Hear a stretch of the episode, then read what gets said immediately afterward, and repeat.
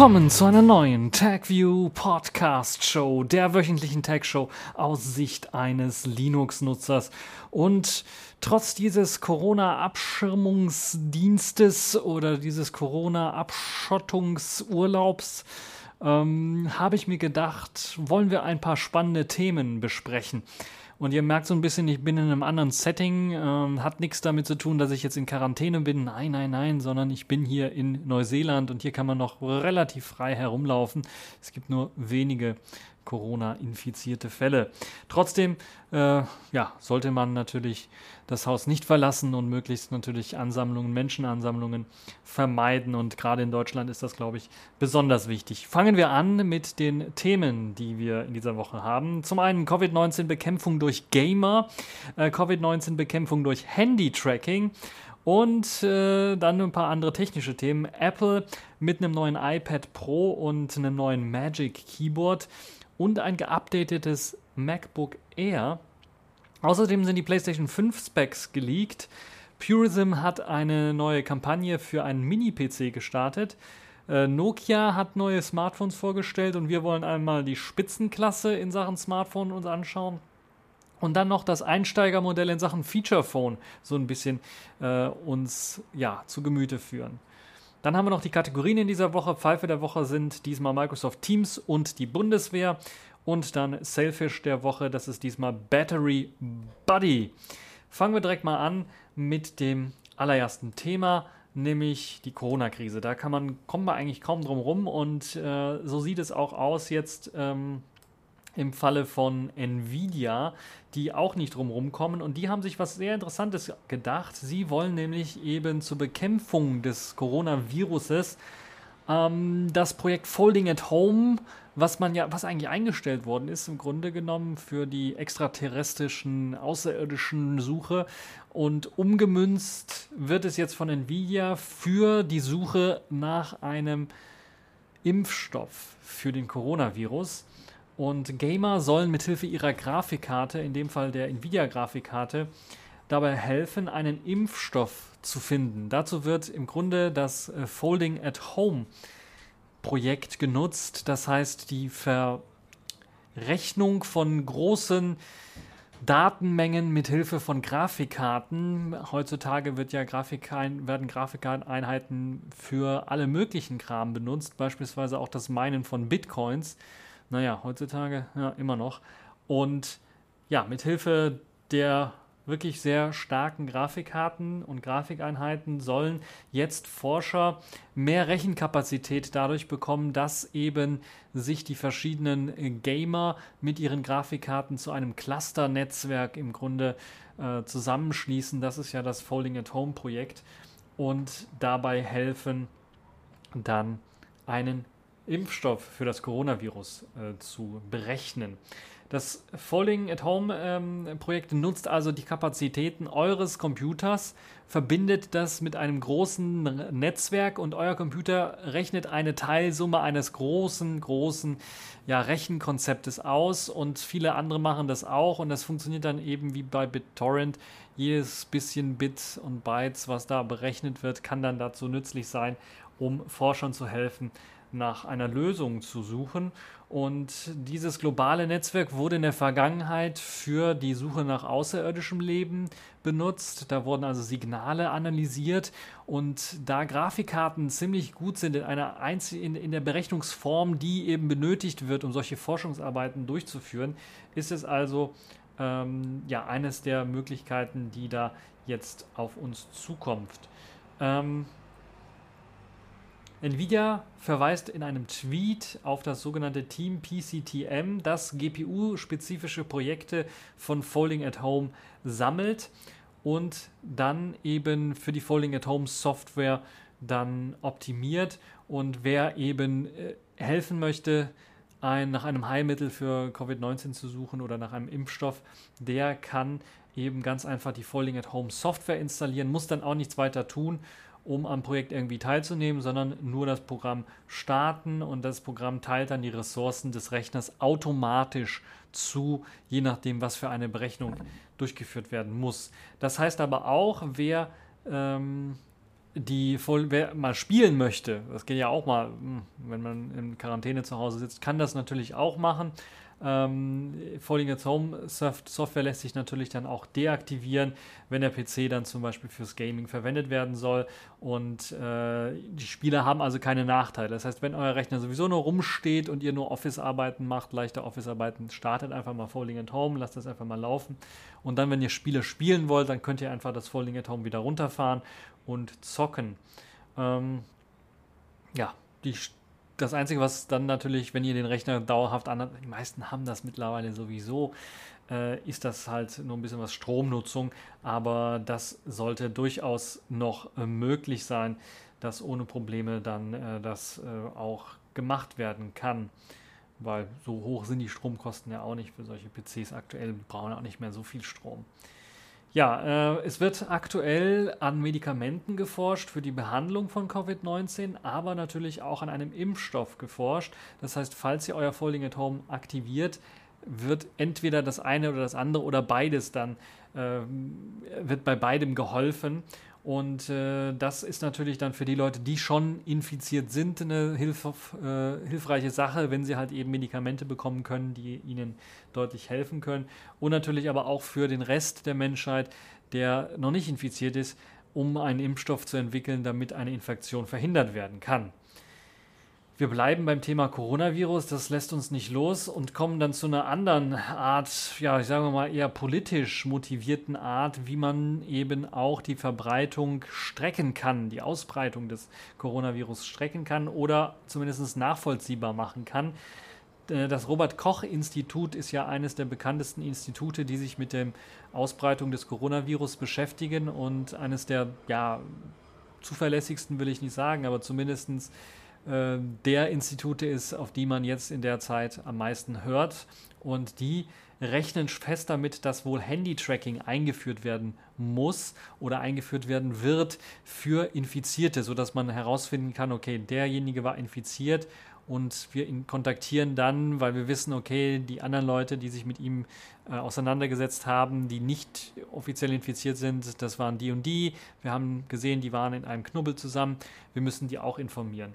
Das ist also äh, eines der Ideen, wo der, wo der Chef des Robert-Koch-Instituts äh, das Handy-Tracking von Coronavirus-Infizierten weiterhin für technisch und datenschutzrechtlich möglich hält.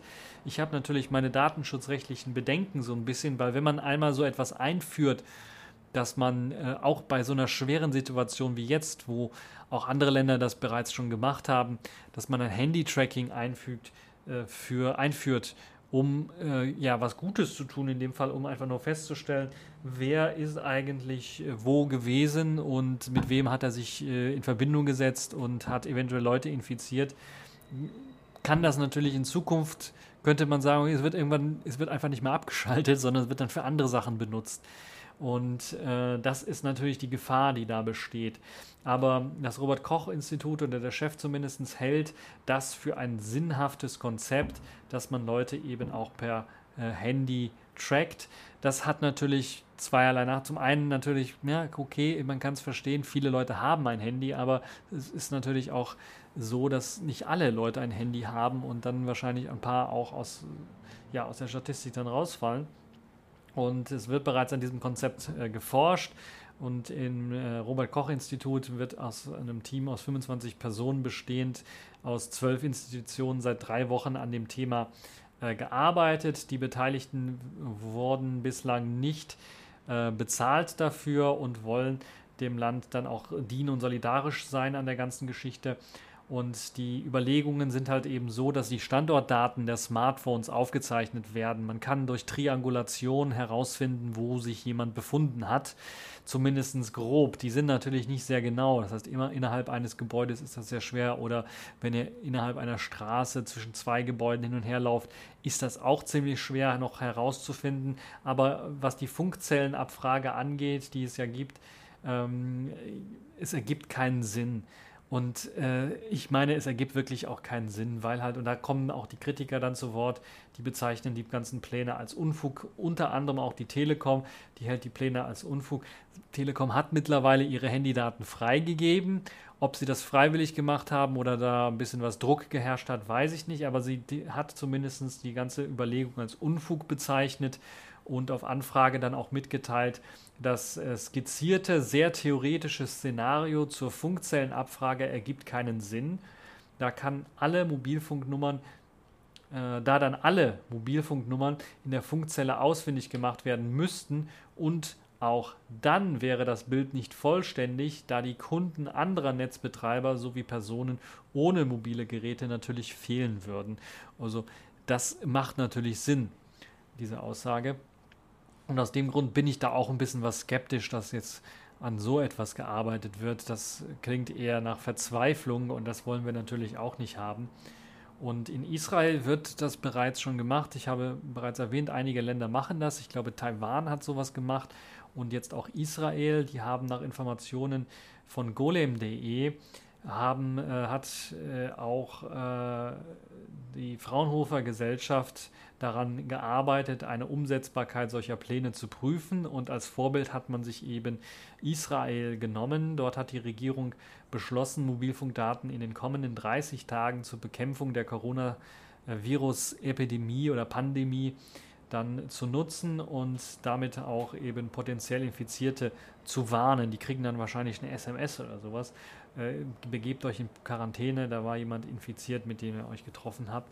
Und ähm, ja, die wollen natürlich aber auch Quarantänemaßnahmen kontrollieren. Das gehört nämlich auch dazu. Man möchte natürlich, dass die Leute, die in Quarantäne, häusliche Quarantäne geschickt werden, auch zu Hause bleiben und nicht weiter rumlaufen und andere Leute infizieren können. Und das ist der Sinn hinter der ganzen Geschichte. Was ihr von, davon haltet, ob das Sinn macht, sollte, ob das kurzfristig eingefügt werden, eingeführt werden soll, um mehr Sicherheit zu sorgen, oder ist das einfach nur unsinnig und kann dann sogar gefährlich werden, wenn eben der ganze Spuk vorbei ist und dann erst wieder neu losgeht, eben dadurch, dass wir eine Überwachung der Telefonaktivitäten oder der Standortdaten haben. Gehen wir mal weiter und begeben wir uns mehr ins Technische. Dort hat Apple in dieser Tagen äh, tatsächlich was Neues vorgestellt. Das erste Mal dann auch, glaube ich, für Apple eine reine Online-Präsentation, nicht in einem großen äh, Theater oder einem großen äh, Tram-Tam, was die dann sonst so immer machen, Tam-Tam auf irgendeiner Bühne, sondern wirklich klamm und heimlich einfach mal online angekündigt und ein kleines Video nur gemacht dazu. Sie haben nämlich das neue iPad Pro 2020 vorgestellt und mit einem sehr interessanten Feature, nämlich Trackpad, äh, Trackpad Support für iPad OS. Das heißt, jetzt war eigentlich eine Maus-Support oder Trackpad-Support, gab es doch vorher auch schon. Nun, jetzt hat man das Ganze richtig aufgebohrt und verbessert indem man nicht nur in Hilfseinstellungen dann irgendwo den Mauszeiger aktivieren kann, sondern der wird jetzt automatisch aktiviert, sobald eine Maus angesteckt wird oder verbunden wird. Und man kann auch dann das Gerät ordentlich damit bedienen. Das heißt, Texte markieren, dazu wird der Cursor verändert in einen Textcursor, sobald man über Text geht. Und äh, Schaltflächen werden verändert, sobald man mit der Maus über die Schaltflächen geht. Also all diese Geschichten wurden mit eingebaut in den neuen iPad OS und das neue iPad äh, Pro 2020 genauso wie einige ältere iPads bekommen eine neue Klapphülle mit Tastatur und Trackpad. Und die sorgt dafür, dass zum einen die, das Tablet über der Tastatur schwebt äh, in einer gewisser Art und Weise, weil es eben nicht mehr aufgesteckt wird. Es wird einfach dran gepappt aber es wird nicht mehr quasi nach unten geschoben, sodass es eben auf den Tasten steht, sondern es ist etwas erhöht. Und dadurch wirkt es so, ja, so ein bisschen so eine Art wie so ein Desktop, ein alter Desktop-Computer, den Apple mal hatte. Und ja, Apple hat diese neuen iPad Pro-Modelle vorgestellt, die weiterhin mit 11 Zoll und 12,9 Zoll Bildschirmen daherkommen. Ansonsten wäre natürlich auch das Keyboard-Cover nicht mehr kompatibel. Die kommen mit einem neuen Prozessor daher. Das ist der A12Z Bionic Prozessor der mit 8 Kernen daherkommt. Äh, 8 Kern Prozessor, 8 Kern GPUs und noch leistungsfähiger natürlich sein soll als der Vorgänger. mit verbessertem thermischen äh, Architektur, mit angepasstem Performance-Controller soll halt noch mehr in Sachen Performance herausgeholt werden und es soll sogar Einsteiger-Laptops im x86-Bereich äh, dann schlagen können. Konkrete Benchmarks wurden allerdings noch nicht veröffentlicht, deshalb ist das alles noch so ein bisschen theoretisch, was Apple da sagt. Äh, das neue iPad Pro kommt auch mit einer neuen Triple-Kamera daher, nämlich einem ähm, ich glaube, es ist äh, Dual-Kamera für, für die meisten, weil die, der, der, dritte, der dritte Sensor ist im Grunde genommen ein LIDAR-Scanner. LIDAR-Scanner ist eine Möglichkeit, um Objekte scannen zu können. Das ist im Grunde genommen sowas wie ein verbesserter, na, ein bisschen was verbesserter 3D-TOF, äh, Time-of-Flight-Sensor, könnte man sagen, der aber vor allen Dingen dafür sorgen soll, wirklich äh, Objekte im 3D-Raum darstellen zu können. Und Apple versucht da natürlich in Sachen äh, äh AR, also Artificial, nee, nicht Artificial, sondern Augmented Reality, äh, aufzuholen und deshalb wird dieser LIDAR-Sensor dort mit eingebaut. Und ja, der befindet sich auf der Rückseite neben den äh, sehr ähnlich an das iPhone erinnernden Kamera, die also mit zwei Kameralinsen daherkommt. Und äh, die auf, also es wird eine weitwinklige und eine normale Linse sein. Die Auflösung habe ich jetzt hier nicht stehen, aber dieser LIDAR-Sensor auf der Rückseite soll eben die Umgebung scannen können, Abstand zu Objekten und Entfernungen bis zu 5 Metern scannen können, um so halt eben dann neue AR, Augmented Reality Anwendungen zu ermöglichen. Und das ist das, was dort mit drin ist. Ansonsten hat man die Mikrofone nochmal verbessert. Die sollen jetzt Studioqualität liefern, was immer das auch heißen mag. Und äh, auch die Lautsprecher wurden noch einmal verbessert. Ganz neu ist das Magic Trackpad, beziehungsweise im neuen Magic Keyboard ist eben auch das Magic Trackpad mit eingebaut. Und das soll, ist ein bisschen was kleiner als bei den MacBooks geraten, soll aber auch auf dem iPad OS dann dafür sorgen, dass man dort Gesten ausführen kann, mit drei Fingern wischen, auseinanderziehen, kleiner ziehen und so weiter und so fort. Das soll also auch mit dabei sein. Ansonsten ist dieser neue Mechanismus bis, äh, für, für das Tablet und für die, für die Neigung des Tablets lässt sich bis äh, 130 Grad stufenlos einstellen und ganz nach Laptop-Art soll das Tablet auch auf dem Schoß sich so verwenden lassen. Und deshalb ist wahrscheinlich dieses Floating Design, also wo das Tablet tatsächlich über der Tastatur dann schwebt, äh, mitgemacht. Schweben ist natürlich auch wieder, es ist einfach anders angebracht, es ist ein anderer Mechanismus, ein sehr cleverer Mechanismus, denn in der Hinge, also in dem äh, äh, in dem Mechanismus zum Aufklappen ist quasi mit eingebaut der USB Typ C Port zum Aufladen des iPad Pros kann man diesen nämlich dann auch verwenden. Das heißt, da ist noch ein bisschen was mehr in diesem Magic Trackpad drin, weil es dann wahrscheinlich kabellos oder eine Art kabelloses Aufladen dann verwendet, um eben das Tablet aufzuladen, während es an dem Magic Keyboard dann äh, dranhängt und äh, das Magic Keyboard über USB-C geladen wird, wird das Keyboard geladen, aber auch gleichzeitig das iPad selber, so dass man noch eine weitere USB-Typ-C Buchse frei hat auf dem iPad selber, um beispielsweise Audiogeräte oder sowas anschalten zu können, äh, einstecken zu können. Ja, ähm, das Magic Keyboard hat auf ähm, ähnlich wie bei den neueren ähm, MacBooks wird auf eine neue, auf diese, auf diese äh, wie hieß die Butterfly-Tastatur verzichtet und es wird jetzt die Standard-Tastatur verwendet, die Scherenmechanik und sie ermöglicht einen Tastenhub von 1 mm und das sorgt natürlich für ein besseres Tippgefühl als noch mit den alten. Und eine Hintergrundbeleuchtung ist in dieser Tastatur ebenfalls integriert, was sicherlich auch eine nette Dreingabe ist, wenn ich gerade mal auf meine Tastatur schaue, hier von meinem MatePad Pro, wo das nicht der Fall ist. Dort habe ich also keine Hintergrundbeleuchtung. Und äh, da manchmal, wenn es dunkel ist, würde ich da sowas doch gerne haben. Ja, erstmals das Trackpad mit drin, Gesten sind mit drin, der Trackpad sofort ist in iPadOS 13.4 mit integriert, wird also mit einem Update auch bei älteren Geräten äh, kommen und das äh, Magic Keyboard wird eben auch für die älteren 11 und 12 Zoll Geräte des iPad Pros kompatibel sein. Ob damit alles kompatibel ist, also ebenfalls auch die Aufladung äh, des iPads, wenn sie an dem, wenn das iPad am, am Magic Keyboard sitzt. Das kann ich euch leider nicht sagen. Da muss man mal schauen. Aber die äh, iPads Pros des, der Baujahre 2018 bis 2020 sollen eben dann äh, das Magic Keyboard auch unterstützen. 11 und 12,9 Zoll. 400 äh, Euro kostet das Ganze, die kleinere Ausführung 340 Euro, in der größeren Ausführung, also für das 12,9 12 Zoll Tablet äh, kostet das Magic Keyboard 400 Euro und für das 11 Zoll Tablet 340 Euro. Das sind natürlich wirklich satte Preise für so etwas. Aber ja, das ist halt Luxus. Dann machen wir mal weiter. Wir bleiben bei Apple, weil Apple hatte tatsächlich ein äh, äh, Event quasi und hat äh, dort auch noch ein neues MacBook Air vorgestellt, das jetzt auch auf die neue Tastatur setzt, also der Schritt zurück zur alten Scheren-Tastatur von der Butterfly-Tastatur. Und das ist eine gute Sache, wie ich finde. Ich würde sogar sagen, das MacBook Air ist ein günstiges aber vielleicht sogar das beste MacBook-Modell für die Leute, die aktuell ein neues MacBook kaufen wollen, weil es halt ohne diesen fehleranfälligen Schnickschnack wie einer Touchbar daherkommt, also ein klassisches Design hat, trotzdem in Sachen Leistung nicht sparsam ist, sondern auch jetzt erstmals einen Quad-Core-Prozessor mit ausliefert. In der höchsten äh, Ausbaustufe ist er also auch mit drin. Und ansonsten, äh, ich glaube, zwei Thunderbolt 3-fähige USB-Typ-C-Anschlüsse hat und einen Klinkenausgang oder Eingang. Aber mh, hm, das ist halt eben schon immer so ein Problem gewesen.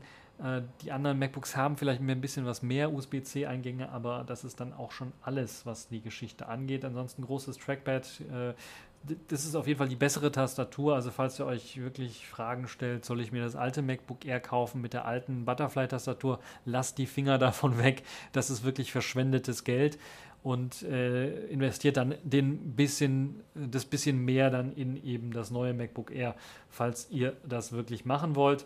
Äh, das 20er, 2020er Modell kommt eben mit der Scherenmechanik daher und äh, soll eben diese Butterfly-Tastatur ablösen, hat dann auch äh, ein bisschen ein paar Sachen geändert, wie beispielsweise die, ähm, das äh, auf dem Kopf stehende T bei den Pfeiltasten. Die Pfeiltasten sind also etwas kleiner geraten, aber sind jetzt in dieser T-Form äh, gelandet. Das heißt, die Links- und Rechtstaste für Pfeiltaste sind nicht mehr so groß wie bei den älteren ähm, Modellen, wo das dann ja ein bisschen harmonischer dann aussah. Jetzt hat man dann ein bisschen Freiraum gelassen. Äh, das ist dann eine Änderung. Und dann natürlich der Quad-Core ist ein Core, äh, man, also die Konfigurierung fängt an mit einem Intel Core i3 äh, der 10. Generation mit 1,1 GHz, Dual-Core dann, der mit, mit Turbo Boost auf 3,2 GHz getaktet werden kann. Und äh, dann gibt es noch ähm, ein, die Spitze wäre 1,2 GHz getakteter Core i7 mit vier Kernen und einem Turbo Boost mit bis zu 3,8 GHz und die sollen dann halt eben doppelt so schnell sein wie eben im letzten Modell. Und die Grafikleistung soll auch um 80% zugelegt haben durch die neuen Prozessoren. Ich finde das eine tolle Geschichte für alle die Leute, die ja, MacBooks geschmäht haben durch die Butterfly-Tastatur und die Fehleranfälligkeit. Die haben jetzt ein Modell, was mit Sicherheit ziemlich gut ist. Ähm, 1000 Euro, ähm, 1200 Euro, glaube ich, da geht es los. Da kann man sich also das Ganze holen.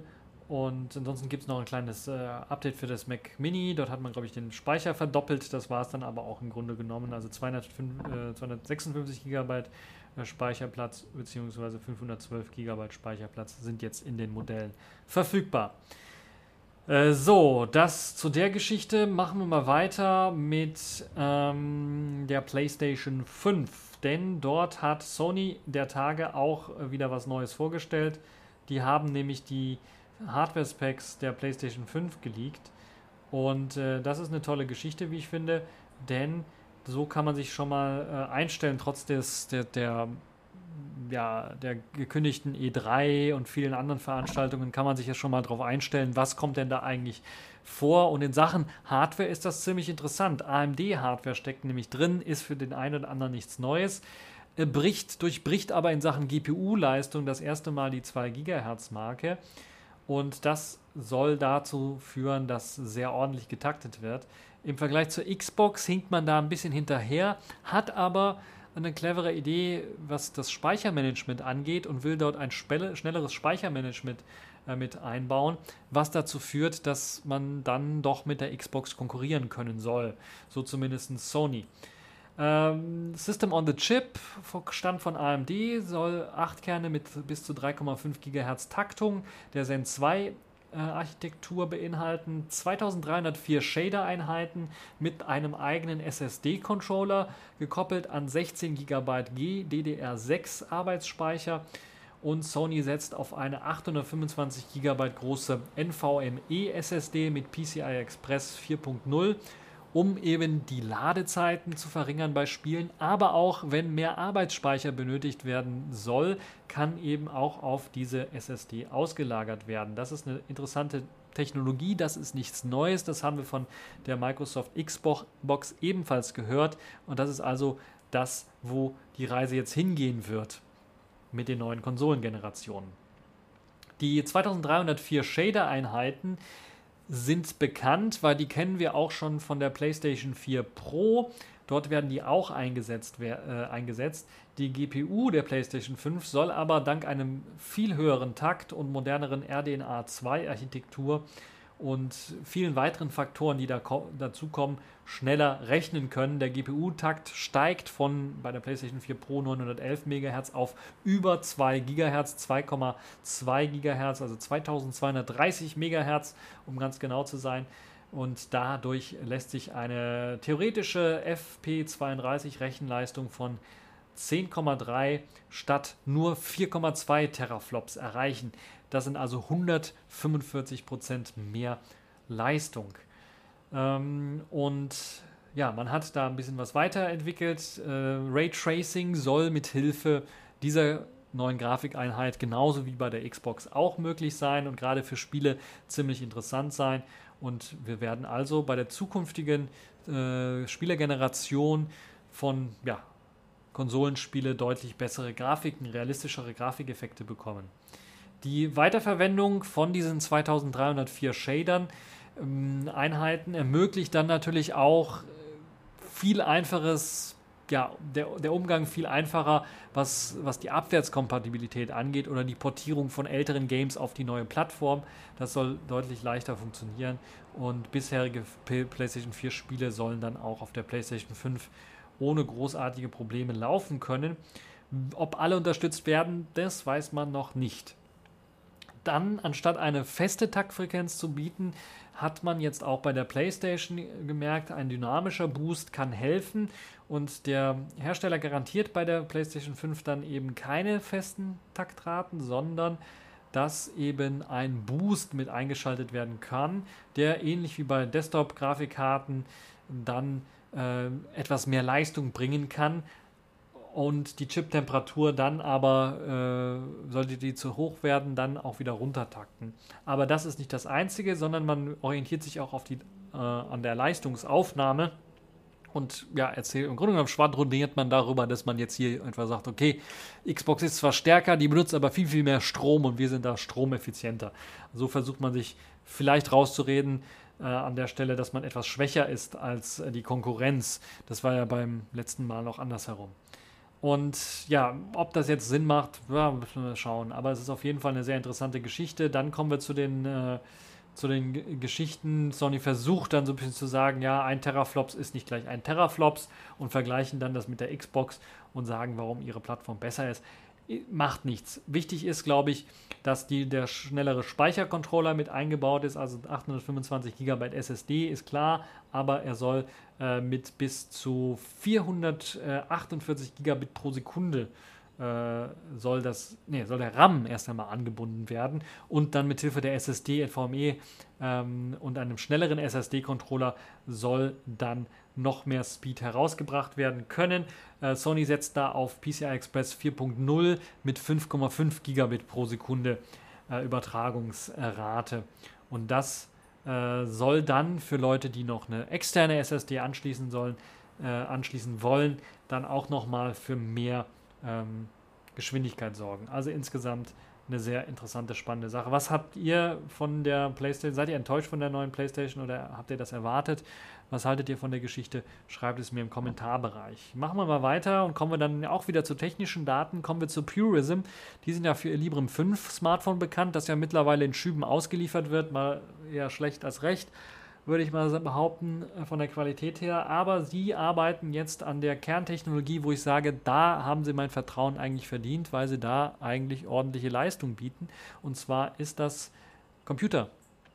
Und dort haben sie einen neuen NUC-artigen Mini-PC vorgestellt, der also in diesem, ja, ein Liter-Rechner oder wie heißen die, glaube ich, also Next Unit Computing, so nennt sich, so nennt Intel das Ganze, also Mini-Desktop-PC-Ersatz und diese ähm, NUC-Klasse kommt ja meistens mit Intel-Prozessoren daher und jetzt auch für seinen neuen, äh, für, für ihren neuen Linux Mini-PC äh, setzt Purism dann auf eben die Intel-Geschichten wollen mit ihrem Librem Mini dann eben etwas anbieten, was sie bisher so noch nicht angeboten haben, einen Ersatz eben für klassisch große Tower und in einem 128 x 128 mm ähm, ja, Gehäuse äh, bieten sie halt eben das schnellste, was sie so und das leistungsstärkste, was sie sich so vorgestellt haben, was Linux-Nutzer brauchen können. Das Gerät wiegt etwa ein Kilogramm, äh, vielleicht ein bisschen was drunter, kommt mit einem äh, Whiskey Lake Prozessor daher, Intel Core i7 8565U. Mit bis zu 64 GB Arbeitsspeicher kann das bestückt werden und die Intel-Grafik ist eine UHD 620, die ermöglicht dann halt eben auch 4K-Auflösung äh, und 60 Bilder abzuspielen über HDMI 2.0 oder DisplayPort 1.2. Und außerdem bietet äh, die Grafikeinheit dann auch noch eine native Hardwarebeschleunigung für 4K in H265 oder VP9. Und zudem kann man natürlich noch eine äh, Serial ATA SSD mit einbauen, eine M2 äh, Serial ATA SSD noch hinzufügen und ähm, für weitere Peripheriegeräte steht einem dann USB Typ C sowie vier USB 3A, äh, 3.0 A Schnittstellen zur Verfügung und äh, zwei USB 2.0 äh, USB-A Schnittstellen. Für das Netzwerk kann per Gigabit Ethernet drauf zugegriffen werden und dann gibt es natürlich auch noch WLAN nach dem 200, äh, 802.11n Standard. Wi-Fi 5, wenn ich mich nicht irre, heißt der, glaube ich. Atheros ATH 9K Modul, also es ist ein Atheros Chipsatz, der mit drin ist, damit natürlich das Ganze auch mit freier Firmware läuft. Da ist natürlich Purism besonders äh, stolz drauf. Ansonsten gibt es noch einen 3,5 mm Klinkenanschluss. Die Firmware kommt mit Coreboot bestickt daher, das heißt, es wird ja das freie Coreboot genutzt und alternativ dazu kann man aber natürlich auch eine Kombination aus dem sogenannten Pure Boot und dem Librem Key benutzen, falls man da wirklich äh, Lust drauf hat. Ähm, das ist eine Eigenentwicklung von Purism selber, die dann, glaube ich, ihr eigenes BIOS da oder ihr eigenen äh, Core-Boot mit einem Key verwenden, um das Ganze sicherer zu machen. Der Preis beginnt bei rund 700 US-Dollar und Vorbestellungen laufen jetzt. Das ist kein, das sieht zwar aus wie ein Online-Shop, ist aber kein wirklicher Online-Shop, sondern das ist eine Finanzierungsrunde. Das macht Purism schon seit einiger Zeit so. Und erst wenn genug äh, Geld reinkommt, werden die Teile dann auch wirklich gebaut. Dann gehen wir mal zum nächsten Thema über und beschäftigen wir uns mit den neuen Nokia-Smartphones. Nokia hat nämlich jetzt auch neue Smartphones vorgestellt, hatte ein bisschen was länger gedauert als bei der Konkurrenz. Ursprünglich auch für den MWC eigentlich gedacht, hat Nokia jetzt das neue Nokia 8.3 vorgestellt. Mit der hohen Wahrscheinlichkeit, dass sie das jetzt erst vorgestellt haben, damit sie halt eben direkt die Vorstellung machen können und das Gerät dann auch direkt verkaufen können, sehr zeitnah. Sonst wäre das am MWC noch nicht möglich gewesen, sondern da hätte man gesagt, ja, kommt dann Anfang April oder sowas raus. Und so hat man das jetzt ein bisschen was verzögert. Vielleicht hat das auch seine Vorteile. Das neue Spitzenklassenmodell ist kein wirkliches Spitzenklassenmodell, würde ich mal behaupten, weil es eben keine 9 im Namen hat. Das wären ja die Spitzenklassenmodelle, sondern eine 8 wäre also eine gehobene Mittelklasse.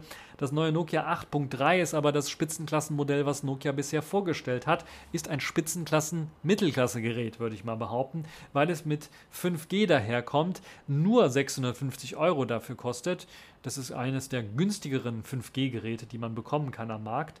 Und auch mit dem, ich glaube, das erste Gerät oder eines der ersten Geräte, zumindest in Europa, die mit dem neuen Snapdragon-Prozessor daherkommen, äh, dem Mittelklasse-Snapdragon-Prozessor, der eben dafür äh, gedacht ist um eben dort auch äh, 5G zu haben. Es ist der 765, wenn ich mich nicht irre. Snapdragon, wo ist es? Der 765G, so heißt er ganz genau. Der Snapdragon 765G. Das Nokia 8.3 kommt mit einem 20 zu 9 Display daher, ist also äh, dank, ist also Grunde genommen im Trend mit drin. Waterfall Notch ist nicht mit dabei, sondern in dem Fall hat man eine Punch Hole oben links sich ausgedacht.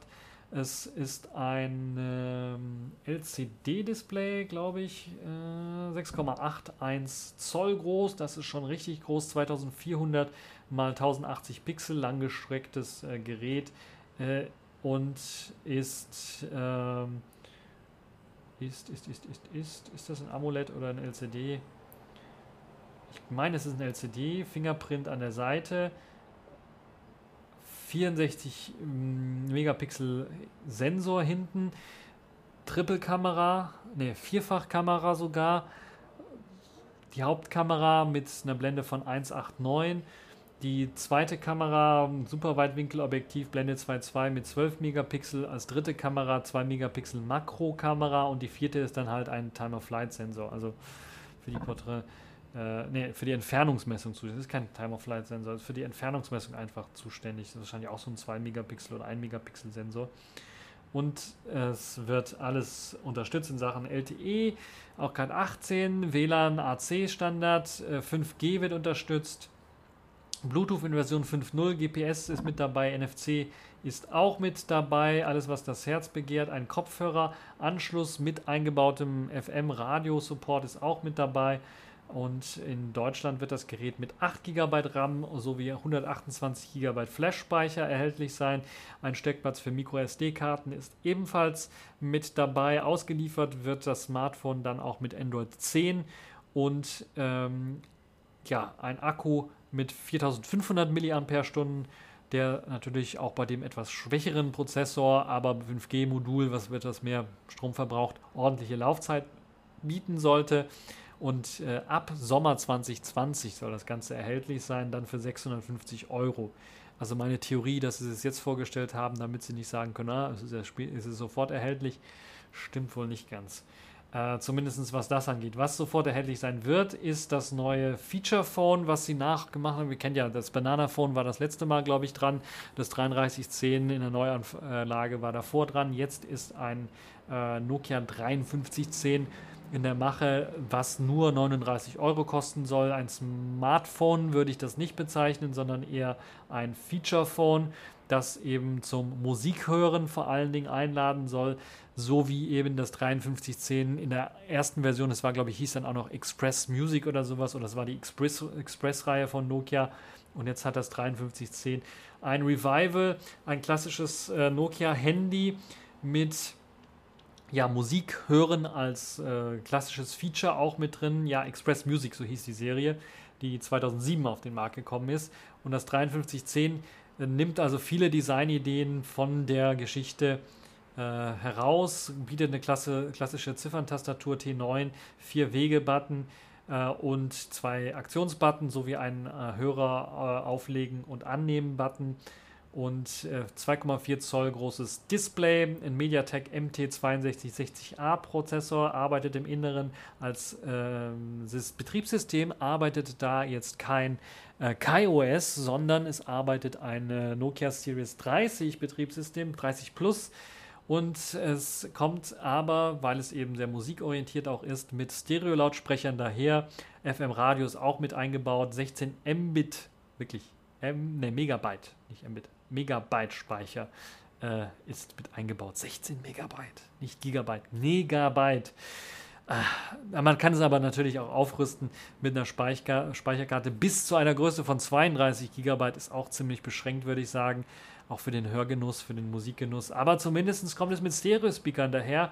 Und ja, für die, als Boombox-Ersatz eventuell, falls man da nicht so ein Smartphone haben möchte, mit langer Akkulaufzeit Musik abspielen, kann das durchaus sicherlich genutzt werden können, wobei ich nicht ganz äh, der Meinung bin, dass das guten Sound liefern wird für 39 Euro, aber wir werden natürlich dann sehen, das Ganze kann auch mit Bluetooth gesteuert werden, wenn man dann möchte, aber Bluetooth 3.0 ist so ein bisschen, ah, das ist schon, naja.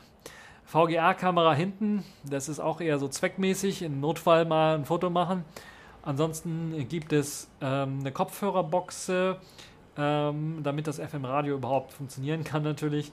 Und ähm, ja, 1200 mAh starker Akku, der gewechselt werden kann und für 21 Stunden Musik, ne, 21 Stunden äh, Sprechzeit äh, ausreichen soll. Und ja, äh, ihr könnt natürlich Ersatzakkus dafür haben, was natürlich eine sehr, sehr feine Sache ist. Und ab März 2020, das ist halt eben das, das könnt ihr jetzt bereits schon kaufen für 39 Euro für die Leute, die so ein bisschen Nostalgie haben wollen, eine gute Musik haben wollen. Äh, sicherlich eine interessante Idee. So, jetzt sind wir durch mit den Nachrichten in dieser Woche. Ihr seht, das ist eine etwas längere Sendung, weil ich mir gedacht habe, viele sind jetzt in Corona-Ferien, die brauchen eine etwas längere Sendung. Kommen wir mal zu den Kategorien in dieser Woche. Und da fangen wir direkt an mit der Pfeife dieser Woche. Da ist Microsoft wieder an vorderster Front, denn ich habe ja Corona gerade erwähnt, wir haben angefangen und wir wollen auch so ein bisschen damit aufhören. Äh, Microsoft hat ja ein Programm, das nennt sich Microsoft Teams. Das wäre natürlich in solchen Zeiten, wo jetzt alle remote äh, möglichst von zu Hause arbeiten sollen, natürlich eine gute Sache, wenn man das nutzen könnte. Es ist aber komplett erneut, komplett ausgefallen. Und ja, viele Mitarbeiter, die eben darauf setzen wollen, äh, stehen vor dem Problem, dass sie damit nicht mehr arbeiten können. Also diese Kollaborationsteams, äh, Kollaborationssoftware-Teams von Microsoft ist jetzt am 16. und 17. März äh, wieder sehr, sehr schlecht bis gar nicht erreichbar, komplett ausgefallen. Nachrichten wurden da teilweise gar nicht abgearbeitet und mehrere Sendeversuche haben auch äh, dazu geführt, dass das eventuell nicht ganz geklappt hat. Und äh, auch das Einloggen ging gar nicht für einige Nutzer und Microsoft hat eben auf Twitter auch bestätigt, und mehrfach erklärt, dass eben da Probleme sind, dass sie aber die Probleme behoben haben und es dann trotzdem bedauern, dass das noch weiter anhält, dieses Problem. Und also im Grunde genommen, Microsoft redet um den heißen Brei herum. Es war, es ist komplett ausgefallen und es gab da Riesenprobleme, was das anging. Und äh, bereits Anfang Februar gab es da für drei Stunden das Problem, dass Microsoft Teams nicht erreichbar war. Und jetzt gerade, wo man es brauchen könnte, ist es natürlich ein großes Problem. Am ähm, ja, äh, der Unternehmenskanal übrigens soll nicht betroffen sein oder nicht mehr betroffen sein. Da hat Microsoft als allererstes am 16. März reagiert und das dann äh, behoben und dann später am Tag dann auch äh, auf Twitter nochmal bestätigt, dass sie mehrere Berichte erhalten haben, dass es da immer noch Probleme gibt und dass sie das eigentlich schon behoben haben, aber dass irgendwas nicht funktioniert hat und die Updates dann nicht gelaufen sind und dann irgendwann mal ähm, äh, am 17. März äh, wurde dann eben das Ganze irgendwann mal dann doch behoben. Ähm, also ich würde, wenn ich jetzt wirklich ein Arbeitgeber wäre, würde ich da skeptisch sein, darauf zu setzen, sondern würde mir andere Kollaborationssachen äh, anschauen, wie beispielsweise sogar auch Nextcloud, was deutlich besser funktioniert. Und da kann man zumindest einen eigenen Server aufbauen und das Ganze dann machen. Und ja, das geht auch relativ schnell und einfach. Das könnte man übers Wochenende mal so machen. Machen wir mal weiter mit der nächsten Pfeife der Woche, wenn wir haben nämlich Pfeifen der Woche und das ist unsere Bundeswehr. Denn, ach, das sind Pfeifen, das könnt ihr euch ja nicht vorstellen. Den kann man auch keine Geheimnisse anvertrauen, wie zum Beispiel so ein Flugabwehrsystem oder sowas, ein Plan für ein Flugabwehrsystem. Denn die verkaufen sowas für 90 Euro bei eBay.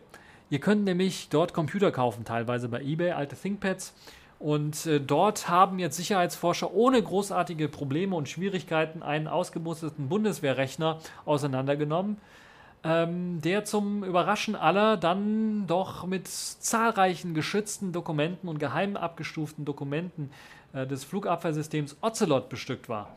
Und das ist natürlich ein sehr, sehr starkes Stück. Nichts gelöscht wurde. Das ist das Interessante an der ganzen Geschichte und ist auch kaum gesichert. Ich würde das als nicht gesichert bezeichnen, denn das einzige, man hat wirklich den Rechner nicht gelöscht. Man hat den verkauft als Gebrauchtrechner auf eBay und hat nichts gelöscht. Man hat den Standard Windows Account draufgelassen mit all den Daten. Linux-System hochbooten, bap, ist man drin, hat man alle Daten. Aber das braucht man noch nicht mal, weil man hier in dem Fall einfach Benutzername Guest, Passwort Guest und schon ist man drin. So einfach ist das möglich. Also Mitarbeiter der Sicherheitsfirma Gedata, Gedata haben diesen gebrauchten Laptop dann mal auseinandergenommen aus alten Bundeswehrbeständen und haben dann diese vertraulichen Pläne für das Flugabwehrsystem Ocelot darauf entdeckt. Und ja, Mitarbeiter von Spiegel und Sicherheitsforscher haben das Gerät für 90 Euro bei eBay ersteigert. Und da war wirklich die ungelöschte Festplatte drauf mit allen ja, nicht geschützten Daten. Die waren auch nicht im Papierkorb ges geschickt oder sowas, sondern die lagen da einfach rum. Und bei dem System handelt es sich nicht um den ThinkPad, wie ich übrigens äh, gedacht habe, sondern um ein ähm, Rocky 2 RT 686 des deutschen Herstellers Roda. Das ist so ein extra spezieller, wahrscheinlich Bundeswehr-Laptop, der irgendwie benutzt wird im Feldeinsatz, weil der auch so aussieht, als ob man den durch die Gegend schmeißen würde und dann ist die Gegend kaputt, aber nicht der Laptop. Und der kommt noch mit dem Windows 2000 System daher. Ja, das ließ sich sogar ohne Kennworteingabe starten. Und die Verwaltungssoftware Modis, die darauf äh, installiert war, konnte, man konnte da auch relativ einfach drauf zugreifen, nämlich wie ich gerade gesagt habe, Nutzername Guest, Passwort Guest. Und sehr einfach zu erraten. Und dann hatte man Zugriff auf alle technischen Dienstvorschriften und umfassende Dokumentationen und Dokumente zum Beispiel auch von dem Flugabwehrsystem Ocelot. Also für Leute, die jetzt darauf setzen, ah, ich würde da ein bisschen die Finger von lassen, wenn die Bundeswehr noch mehr davon verkauft. Ja, ähm, Viele weitere Daten wurden drauf gefunden und das ist natürlich ist einfach nur peinlich. Also wie kann unsere Bundeswehr so inkompetent in Sachen, also da müssten eigentlich Köpfe rollen, da müssen Köpfe rollen, das kann doch nicht sein, dass man Bundeswehrbestands-IT äh, verkauft, ohne dass man Daten darauf löscht. Das geht doch gar nicht. Also Leute, jeder Privatanwender ist mittlerweile so schlau, dass er zumindest die Festplatte formatiert oder in Aus- äh, oder in Wiederherstellungszustand setzt. Aber und da kann man natürlich immer noch dann wieder herstellen in anderen Software, wenn das nicht oft genug gelöscht worden ist. Das ist klar. Aber da muss man sich ein bisschen was anstrengen. Aber hier muss man sich nicht anstrengen. Hier muss man das System einfach nur starten und kommt dann auf geheime. Also das ist doch, geht doch überhaupt nicht. Und vor allen Dingen ist das nicht nur das, sondern man kann auch auf Bürgerdaten zugreifen. Raketenwerferpläne waren drauf auf dem Rechner. Und die waren nicht irgendwie da versteckt, sondern die waren liegen im Dokumenteordner einfach drauf. Das kann doch wirklich alles nicht sein. Das geht überhaupt nicht. Also da ist ein Aufreger der Woche und deshalb glaube ich zu Recht die Pfeife der Woche in dieser Woche unsere Bundeswehr.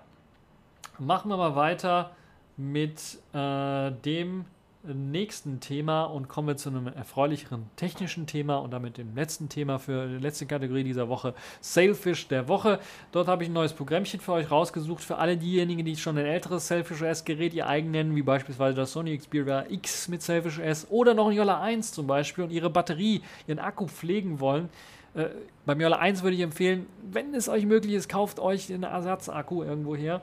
Da gibt es ja Ersatzakkus, die dann auch mit dem Yola 1 funktionieren. Ansonsten könnt ihr euch auch das äh, Programmchen Battery Buddy herunterladen, das dann wie ein Buddy über eure äh, Batterie, euren Akku wacht und es einem erlauben soll, auf dem Yola-Phone, Xperia 10, XA2, XA2 Ultra, auch dem Kompakt-Tablet und sicherlich auch das Xperia X dann dafür sorgen soll, dass es euren Akkuzustand überwacht. Das heißt, da kann man so nette Sachen einstellen, dass beispielsweise man äh, eine Kontrolle macht, dass nach 85% Aufladung eine Pause eingelegt wird, was das Aufladen angeht. Dass es also nicht komplett aufgeladen wird.